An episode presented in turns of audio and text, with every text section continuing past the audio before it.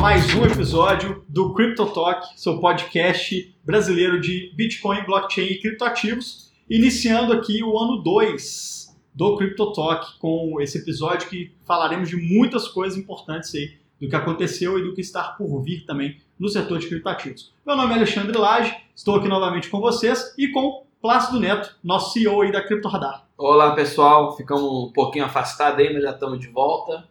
Esse ano de muito trabalho, muitas coisas sendo desenvolvidas aqui na Cripto Radar e muita coisa acontecendo também no mercado, não é Alexandre? Exatamente, muita coisa acontecendo aí no mercado e é exatamente sobre isso que a gente vai falar agora. Inclusive, ano passado, olha que interessante, pessoal, a gente lançou uma matéria no site.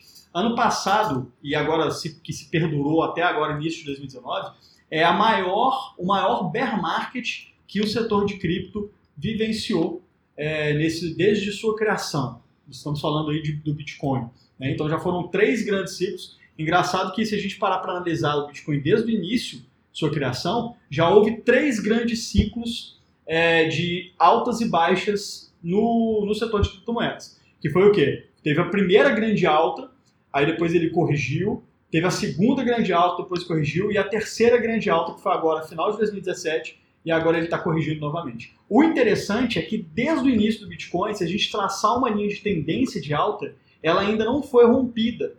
Ou seja, ele ainda está em um grande canal de alta desde o início aí de sua criação. Exato, pessoal. É, esses ciclos todos do Bitcoin de altas e baixas é uma coisa recorrente já. Inclusive falamos disso no nosso podcast sobre bolhas e, e pirâmides e tudo mais. E isso realmente está se consolidando mais uma vez. Né? Ah, me parece que agora o Bitcoin atingiu o seu fundo, né?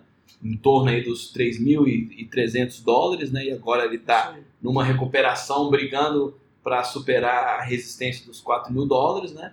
para a partir daí ter um, um novo, um novo salto para valores maiores. Né? Vamos aguardar, claro que a gente nunca sabe como é que o mercado vai se comportar, né, se realmente isso vai ser uma alta. Mas o que eu acho importante dizer é que eu gosto muito da tecnologia e de todas as perspectivas que o Bitcoin, como uma criptomoeda libertária, né, que dá ao cidadão o direito dele ter a, liberdade de poder usar os seus recursos para o que ele quiser, como ele quiser, sem ter que pedir permissão para ninguém. Enfim, eu acho que nisso que a gente deve manter o foco é evidente que toda nova tecnologia demora um pouco para ele se consolidar como tecnologia, para ele entrar na vida das pessoas, que toda a infraestrutura e todo o ecossistema em torno das soluções de cripto ainda estão se formando, inclusive em primeira mão, né, a Cripto Radar obviamente vai fazer parte disso. Lançaremos também ferramentas e produtos que farão parte desse ecossistema. E com o passar do tempo, naturalmente o Bitcoin vai ter os seus valores aumentados e também vai funcionar como um investimento. Né? Mas para deixar bem claro isso, se você enxergar Bitcoin somente como investimento, acho que você está perdendo a parte mais importante desse novo tipo de ativo. Exatamente. Exatamente. E, e, o mais importante de falar também, de lembrar dessa tendência de baixa, é que sempre que ele sai da correção, que ele sai do bear market, ele sempre alcança novas máximas né, que houve a máxima agora de próximo aos 20 mil dólares em 2017, 17 de dezembro de 2017, para ser mais exato. E aí agora a tendência é de que se ele realmente, se houver a reversão da tendência de baixo para uma tendência de alta, é que ele realmente busque valores maiores do que isso. E uma coisa que um outro fator que é importante a gente falar, é, essa tendência de baixa, ela está sendo considerada maior, de mais de 410 dias em tendência de baixa, é, é lembrando que em 2013, de 2013 a 2015, nós tivemos também um período, se formos considerar só os dias corridos, foi um período maior do que 410 dias. Só que muitos investidores muitos especialistas do mercado, eles desconsideram a fase de acumulação que houve entre esses períodos. Porque ela houve uma grande baixa, depois ele entrou em um período de, de acumulação e depois ele, ele houve a baixa, a continuidade né, da baixa. Então, na verdade, considerando só o período de baixo, foram 410 dias e agora nós estamos, já passamos de 410 dias. E lembrando, a tendência agora nessa reversão é que ele busque novas máximas. Né? Mas é como o Neto falou, o principal do Bitcoin, pessoal, nunca foi só o preço. Na verdade, o preço não é o fator importante do Bitcoin, é justamente ele poder é, é, nos desvincular de, do The Establishment, que é os bancos, os governos, essa manipulação monetária e econômica que os bancos, os bancos centrais, as grandes empresas, os governos é, é, fazem aí com o mercado como todo, o mercado tradicional. E é isso que a gente quer se livrar. É, assim como houve, que a gente já falou anteriormente, houve separação entre Estado e Igreja, está no momento de a gente chegar é, numa separação de economia e governo também. É, e também é importante salientar, gente, que apesar da gente gostar bastante né, da, de todas as, as liberdades que as criptomoedas oferecem ao cidadão, a gente não acha que seja necessário você acabar e transformar completamente com o meio ambiente do sistema financeiro atual. Ou seja, a gente sabe que não vão se acabar os bancos, as instituições financeiras tradicionais. Todo mundo tem o seu lugar, todo mundo tem o seu espaço, mas as criptomoedas elas são mais uma ferramenta para que cidadãos, até mesmo em situação de vulnerabilidade econômica, como é o caso de vários países africanos e como é o caso muito explícito hoje em dia da Venezuela, né, que ultimamente, não sei se você viu, Alexandre, teve o maior pico de, de, compra, de né? compra, pela local é, Bitcoin do mundo. Sim. Se não me engano, chegou a várias centenas de milhões de dólares das pessoas tirando o seu dinheiro da moeda soberana do, do da Venezuela e transformando em Bitcoin, porque a população está vendo o seu dinheiro virar pó. Então é uma, é uma, uma saída que eles têm, uma outra opção que eles têm, ao invés de sempre estar à mercê do sistema financeiro tradicional. Exatamente. Não, a Venezuela é só mais um exemplo, né? Neto, e porque a Venezuela realmente o Bolívar, a, a hiper, mega, ultra pump inflação que eles tiveram lá, de mais de milhares de percentuais, né, centenas de milhares de percentuais. Se não me engano, chegou acho que até milhão. A, a, a, inflação dele chegou a um milhão por cento, o que é um absurdo, né? Você tem uma desvalorização muito grande aí do, do ativo. E, e o, o, legal é isso. Inclusive, eu vi um tempo atrás um, um, um rapaz que mora nos Estados Unidos, eu esqueci o nome dele agora, mas vou pesquisar e vou colocar aí para vocês acompanharem também esse vídeo que ele fez, que ele foi para Venezuela e ele viveu uma semana na Venezuela utilizando Dash. Então, olha que legal. Você tem, porque o Dash ele tem aí transações mais rápidas, né? Então, para a utilização de como uma moeda mesmo no dia a dia, ele é, é como é que se diz, atualmente melhor do que, do que o Bitcoin para esse tipo de transação. Então, ele ficou lá na Venezuela e realmente a adoção lá é uma coisa surreal. Porque muita gente aceita criptomoeda. É como se ele estivesse aceitando ouro, né? Sim, sim. porque é algo que é considerado que tem valor na comunidade, porque o Bolívar simplesmente derreteu, não é, vale nada. E ainda mais você vivendo dentro de um, de um regime meio que totalitário, vamos dizer assim, que Venezuela, apesar de ter sido um, uma eleição democrática, entre aspas, ah. no ar, assim, a gente sabe que, na verdade, Venezuela vive uma ditadura. Né? Sim. E, enfim, e isso é uma outra grande vantagem que está tendo. Né? Não tem como uma ditadura tomar o seu dinheiro. Não se ele como. tiver em Bitcoin, se tiver com as suas 12 palavras na cabeça, ou suas 24 palavras na cabeça, você pode tranquilamente viajar, ir para onde você quiser com seu dinheiro na sua mente, se, em último caso, se precisar. E você chega no seu destino e é, recupera todos os seus fundos, se protege de governos totalitários, de instituições financeiras fraudulentas, enfim. É mais uma proteção que o, o cidadão ganha. E já indo um pouco mais para a gente entender quais são as grandes mudanças necessárias no ecossistema para que realmente o Bitcoin se valorize e comece a fazer mais parte do dia a dia de todos nós, a gente vai citar algumas é, melhorias que a gente acha necessário, que estão acontecendo, né? e comentar um pouco aqui. Eu acho que a grande, e, é, a grande inauguração esperada dentro do universo cripto é a BACT. Certamente. Inclusive, fizemos um episódio especial para ela, né? Exato. Falando sobre o impacto que o, o, setor de cripto terá quando a BACT for aí, realmente iniciar suas operações. É, e para quem não tiver é, ouvido o nosso podcast, para quem não sabe que é o BACT, né? Em poucas palavras, BACT é uma empresa em que a sua principal é, acionista, vamos dizer, a sua principal investidora é o conglomerado ICE, né? Exatamente. que é a dona, nada mais nada menos do que a Bolsa de Valores de Nova York. Que é a maior bolsa de valores do mundo. Exato. É uma coisa interessante dizer que a, a ICE foi responsável de mudar aquela característica icônica que a gente tem das bolsas de valores que a gente via nos filmes, principalmente nos anos 80 e 90, aquela gritaria do pessoal com papel na mão, telefone na outra, gritando É. compra, vende, né? Hoje em dia isso não existe mais. né? Caramba, Assim, imagina o estresse naquela época, é, Neto? não, o pessoal morria do coração. Imagina a gente lá naquela época com um papelzinho, será que a gente ia dar Tá conta, cara? Não, eu pau, né? Hoje em dia, muitas das maneiras como a gente é, opera cripto veio das soluções que a ICE desenvolveu para o mercado de Sim, ações. Exatamente. Então, ela é responsável pela grande digitalização de como se trada no mundo. né? Então, você vê que é uma, é um conglomerado forte, né? de muita expressão, que já tem muito trânsito com as agências reguladoras, óbvio, né, que elas são donas da maior bolsa de valores do mundo. Então, a- as agências reguladoras têm tranquilidade de saber que ela é uma instituição que tem total capacidade para poder gerenciar qualquer tipo de nova iniciativa. Então, Exatamente. se tem alguém que vai cuidar bem de cripto dentro de um mercado mais regulado, é É a ICE via a, a Bolsa de Valores de, Nova York e também a BACT, né? Isso. E a ideia do BACT, o que, que é? É de oferecer futuros, né? Baseados no próprio Bitcoin Custódio. e Custódio. a custódia. Exatamente. Por quê? Todo mundo sabe, até recentemente, né, agora à tarde, um amigo meu ele veio para aprender como se põe um Bitcoin numa ledger.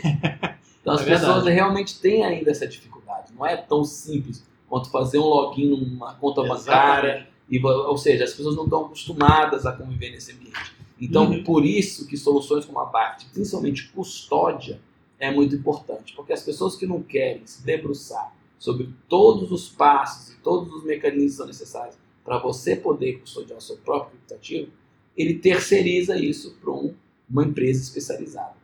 Eu não indico tanto isso para a pessoa física, que eu acho que você está meio que desvirtuando o, o- o grande ganho que você tem em poder controlar os seus próprios ativos. Exatamente. Mas no ponto de vista institucional, eu Uhum. acho isso essencial.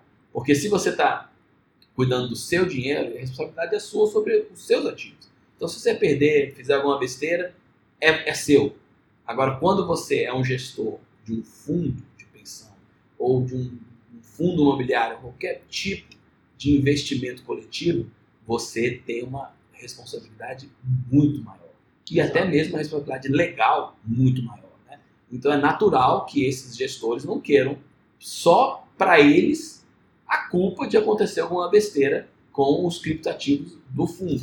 Então eles terceirizam isso para uma empresa. Obviamente há um custo para isso, mas com esse custo também vem os seguros. Né? Se acontecer qualquer tipo de problema, roubo, hack, a própria instituição, no caso a BACT, se responsabiliza por esses, esses ativos. Então, isso é uma, é uma iniciativa essencial para que as instituições comecem a investir de maneira mais pesada dentro desse mercado, que é um Uhum. dos indicadores que a maior parte dos especialistas indica como necessário para uma grande valorização do moeda.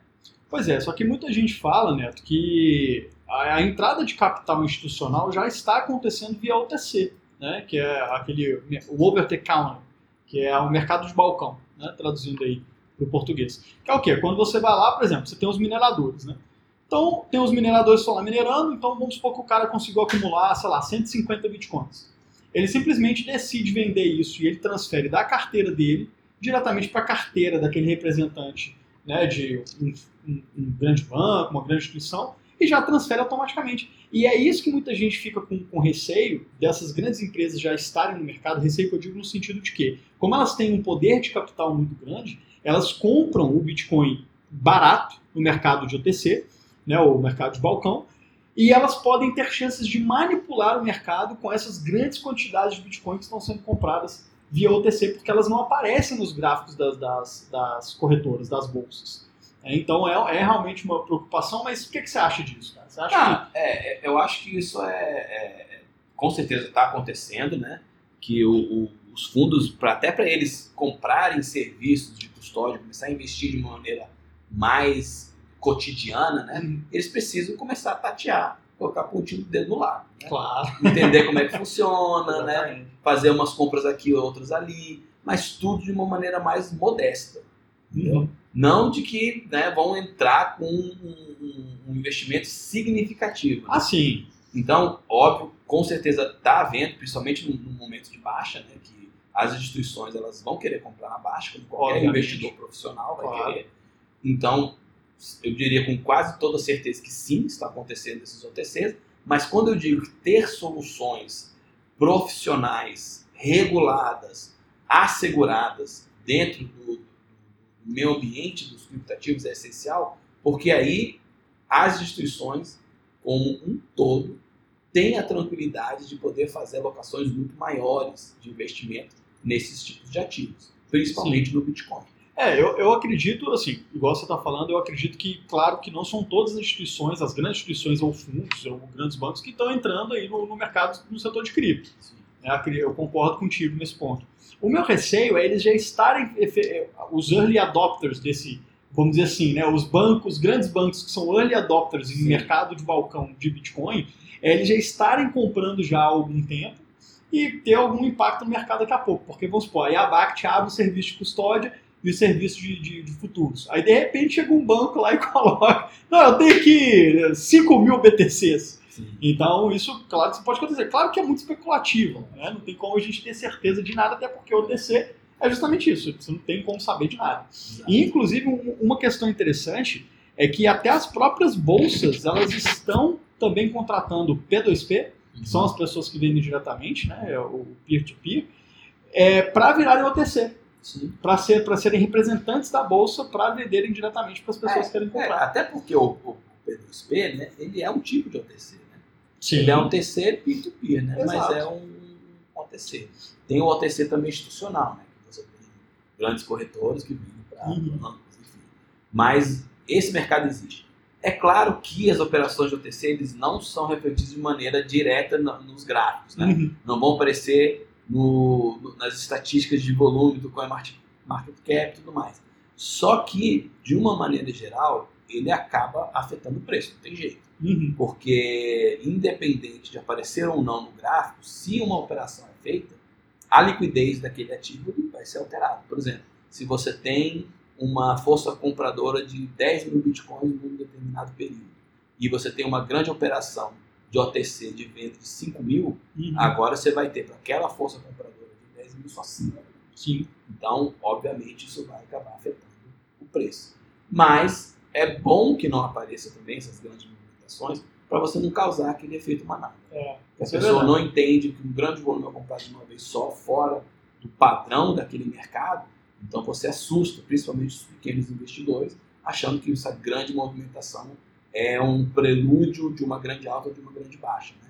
Então, Sim. mesmo, até mesmo para proteger o mercado, para não manipular o mercado, os próprios órgãos reguladores e os players, eles estimulam o OTC Sim. para realmente afetar de maneira indireta o preço Uhum. e não de estampar e de causar uma reação emocional errônea Uhum. que vai aí sim alterar o mercado de uma maneira prejudicial. É verdade. Mas beleza, já falamos muito aí da, da BACT DICE, vamos mudar um pouco de assunto aqui, Neto. E os ETFs, hein, cara?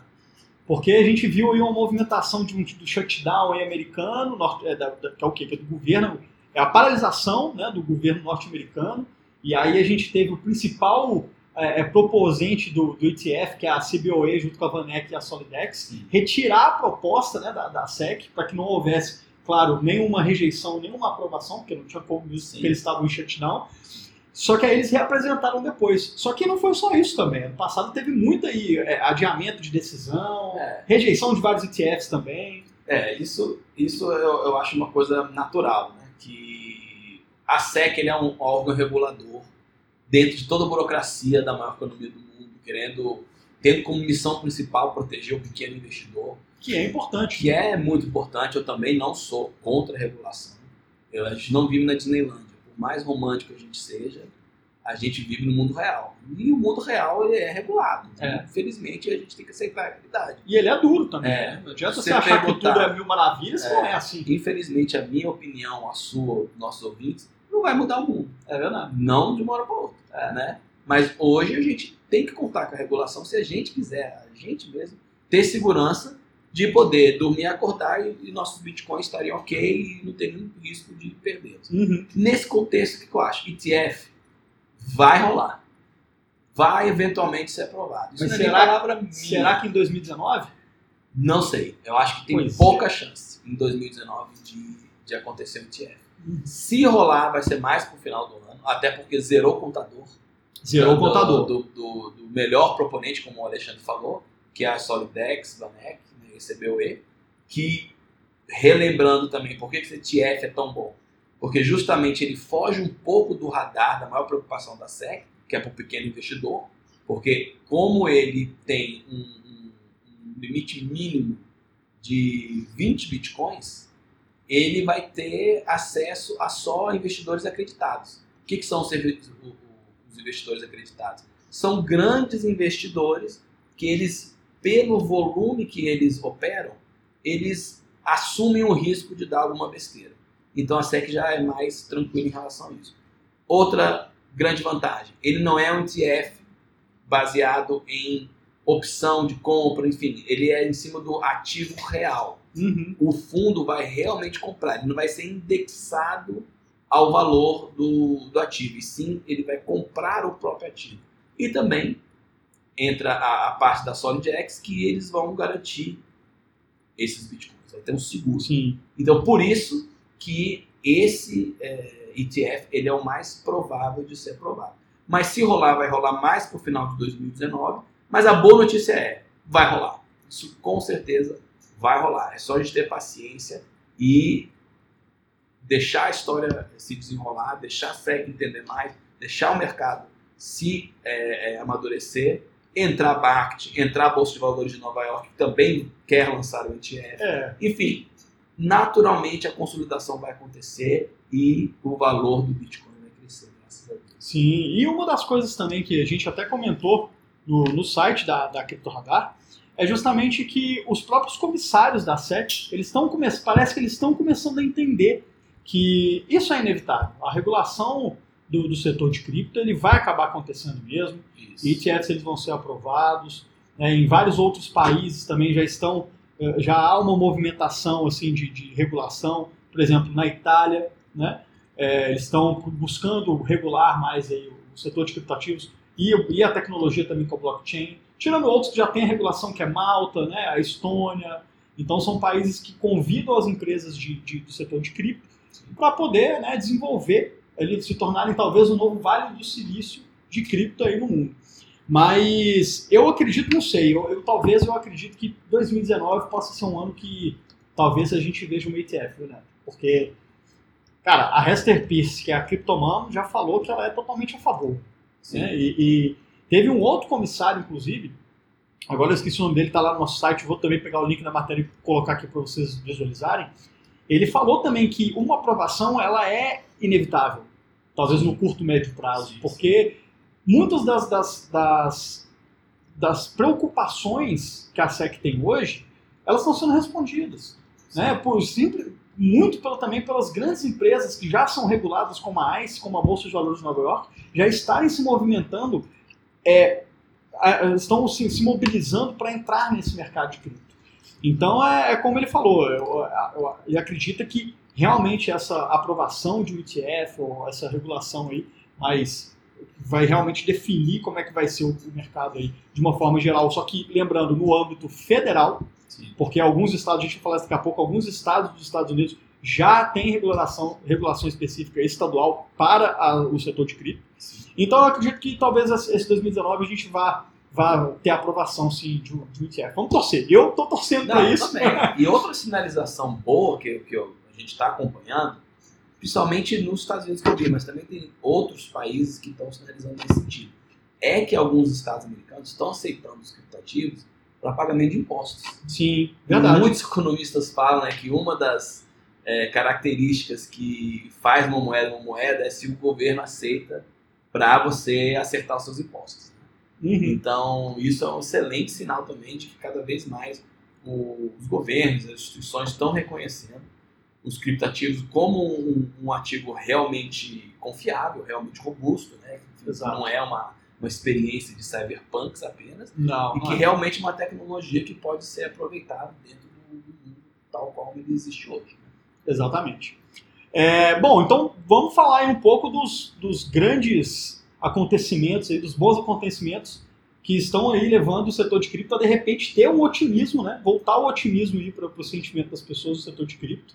E eu acho que o mais polêmico aí no momento, que você acho que você vai concordar comigo, inclusive foi você que escreveu o artigo da Cripto Radar, que é, bom, por mais hilário que pareça, a JPM Coin. Neto, me explica. Cara, Jamie Dimon é um maluco.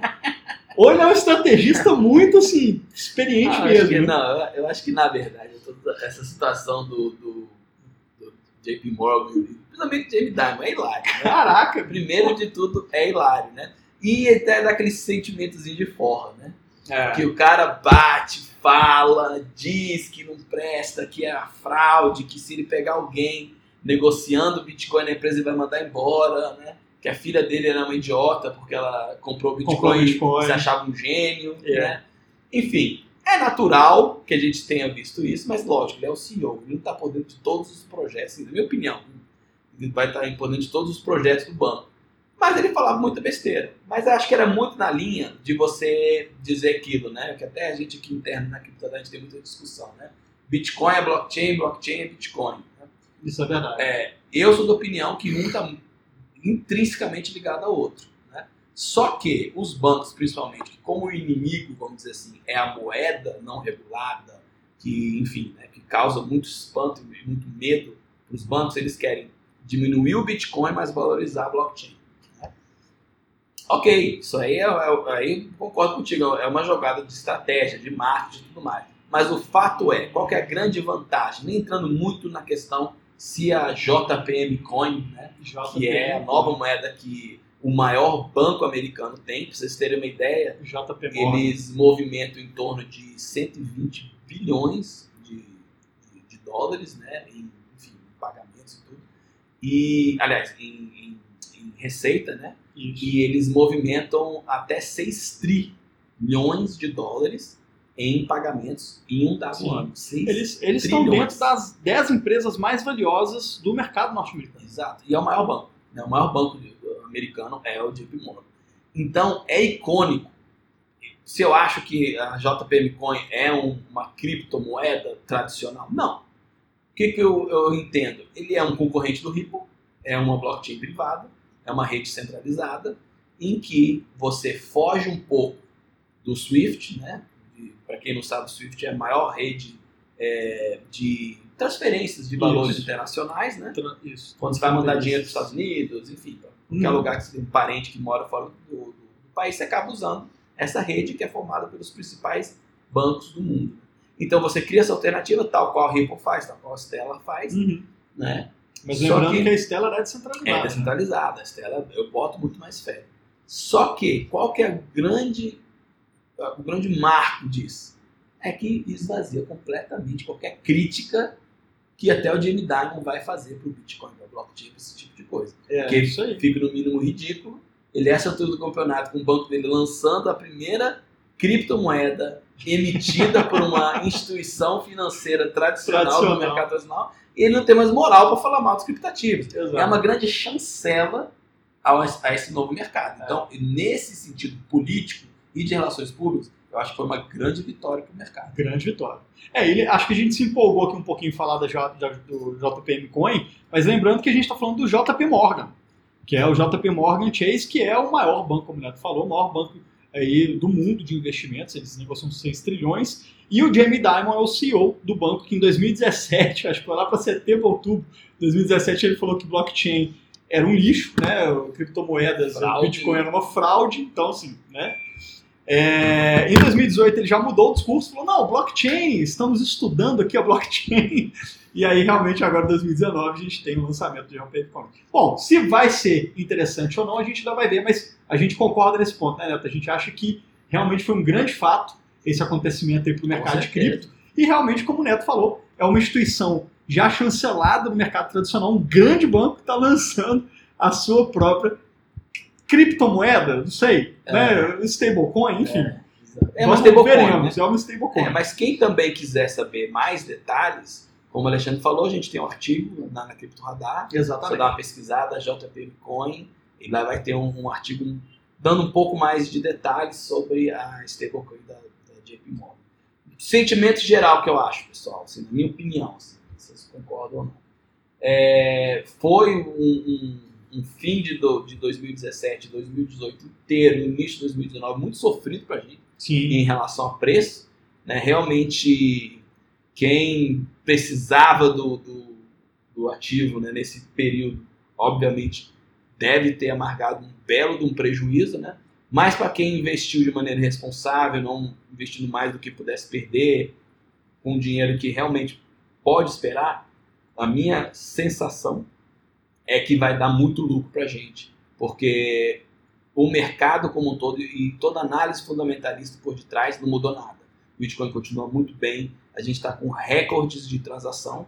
Para você ter noção, a gente está batendo os picos de transação em quantidade delas dentro da blockchain do Bitcoin, na mesma quantidade do que o pico do preço lá em dezembro de 2017, onde a gente bateu Uhum. quase os 20 mil dólares, ou seja, a rede está robusta, o hash rate, que é a quantidade de computadores que estão processando o Bitcoin, está cada vez mais aumentando. Enfim, a indústria, os players estão investindo pesadamente. A gente tem várias soluções aparecendo. A própria Crypto Radar vai lançar um conjunto de ferramentas também.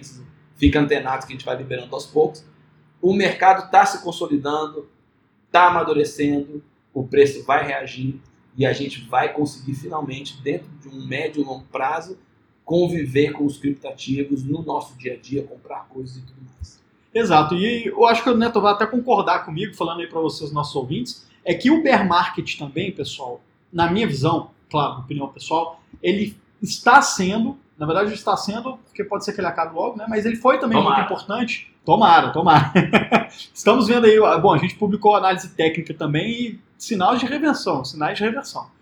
Mas o, o que eu quero dizer com relação ao bear market ser importante, essa tendência de baixo, porque atualmente nós temos milhares de projetos de, de, em blockchain, criptomoedas, criptotokens, é, né, tokens de segurança, tokens de utilidade. E, bom, já saiu vários estudos, saíram vários estudos falando que a, a grande maioria, agora eu vou, não lembro direito o percentual, mas a grande maioria desses projetos, eles são scams ou não são projetos bons o suficientes para seguirem no setor.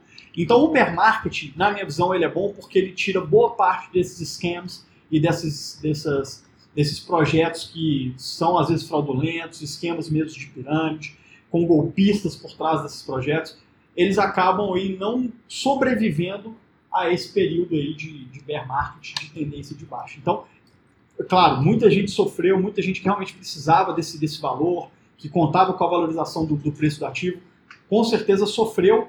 Inclusive, a gente vê projetos aí que poderiam ser bons projetos realmente fechando as portas, não só os, os projetos considerados assim não tão bons, né, ou ruins, ou fraudulentos, mas, na minha visão, eu acho que, de uma maneira geral, é, a gente saiu mais ganhando do que perdendo. Sim. Porque, primeiro, fechamento de ciclo, né, então se, com a reversão a gente vai buscar novas máximas, o quê? 50 mil, talvez? 50 mil dólares? Caramba, hein? É, grandes projetos entrando aí no setor e os esquemas fraudulentos não sobrevivendo aí a esse período de market. Sim, é aquilo, gente. É, mais encaminhando para o final aqui.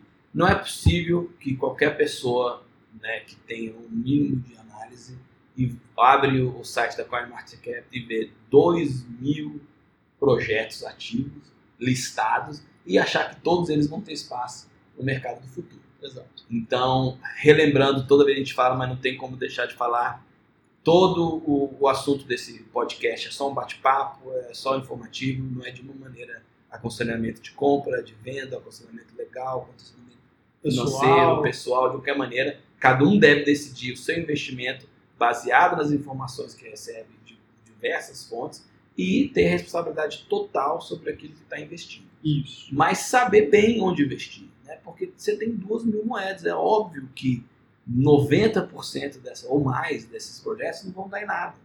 Então, é estar bem antenado, escolher bem os projetos que você vai investir, você montar um portfólio de, de criptoativos que realmente te dê uma segurança de retornos e, e saber entender cada um dos projetos que você investe, não simplesmente estar atrás daquilo que sobe, daquilo que desce, porque isso é e ir para o cassino é praticamente a mesma coisa. Exatamente. E é por isso que vamos lançar o curso agora no primeiro semestre de 2019.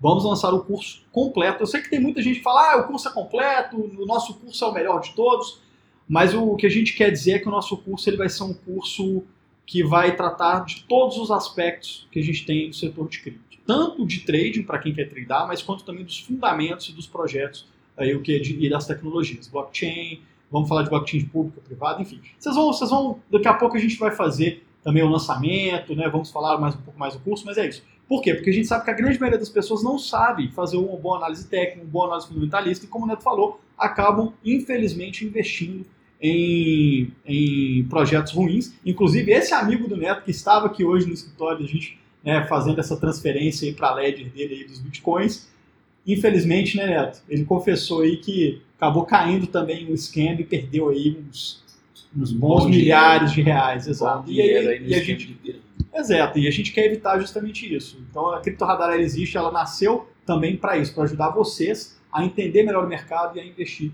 com mais consciência e mais responsabilidade. Bom, gente, eu acho que é isso. Isso foi só um recap dos últimos acontecimentos e também para dar o start inicial nessa nova temporada da CryptoTalk.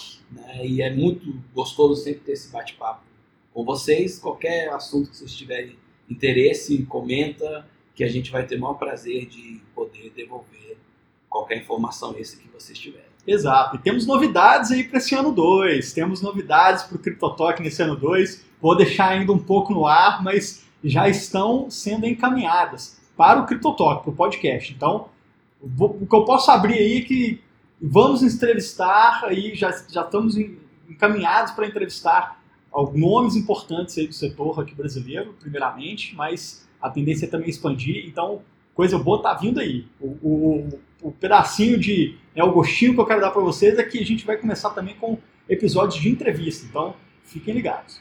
Isso aí. Tudo isso para que vocês tenham a maior e melhor informação disponível de cripto do mercado brasileiro. É isso aí. Pessoal, então um excelente aqui à tarde, né? Não sei se vocês vão estar ouvindo isso aí pela manhã, à tarde ou à noite, mas um excelente dia, tarde e noite para vocês. E nos encontramos aí no episódio 2, que já sairá semana que vem. É isso aí. Um forte abraço e até a próxima, pessoal. Até, pessoal. Um abraço.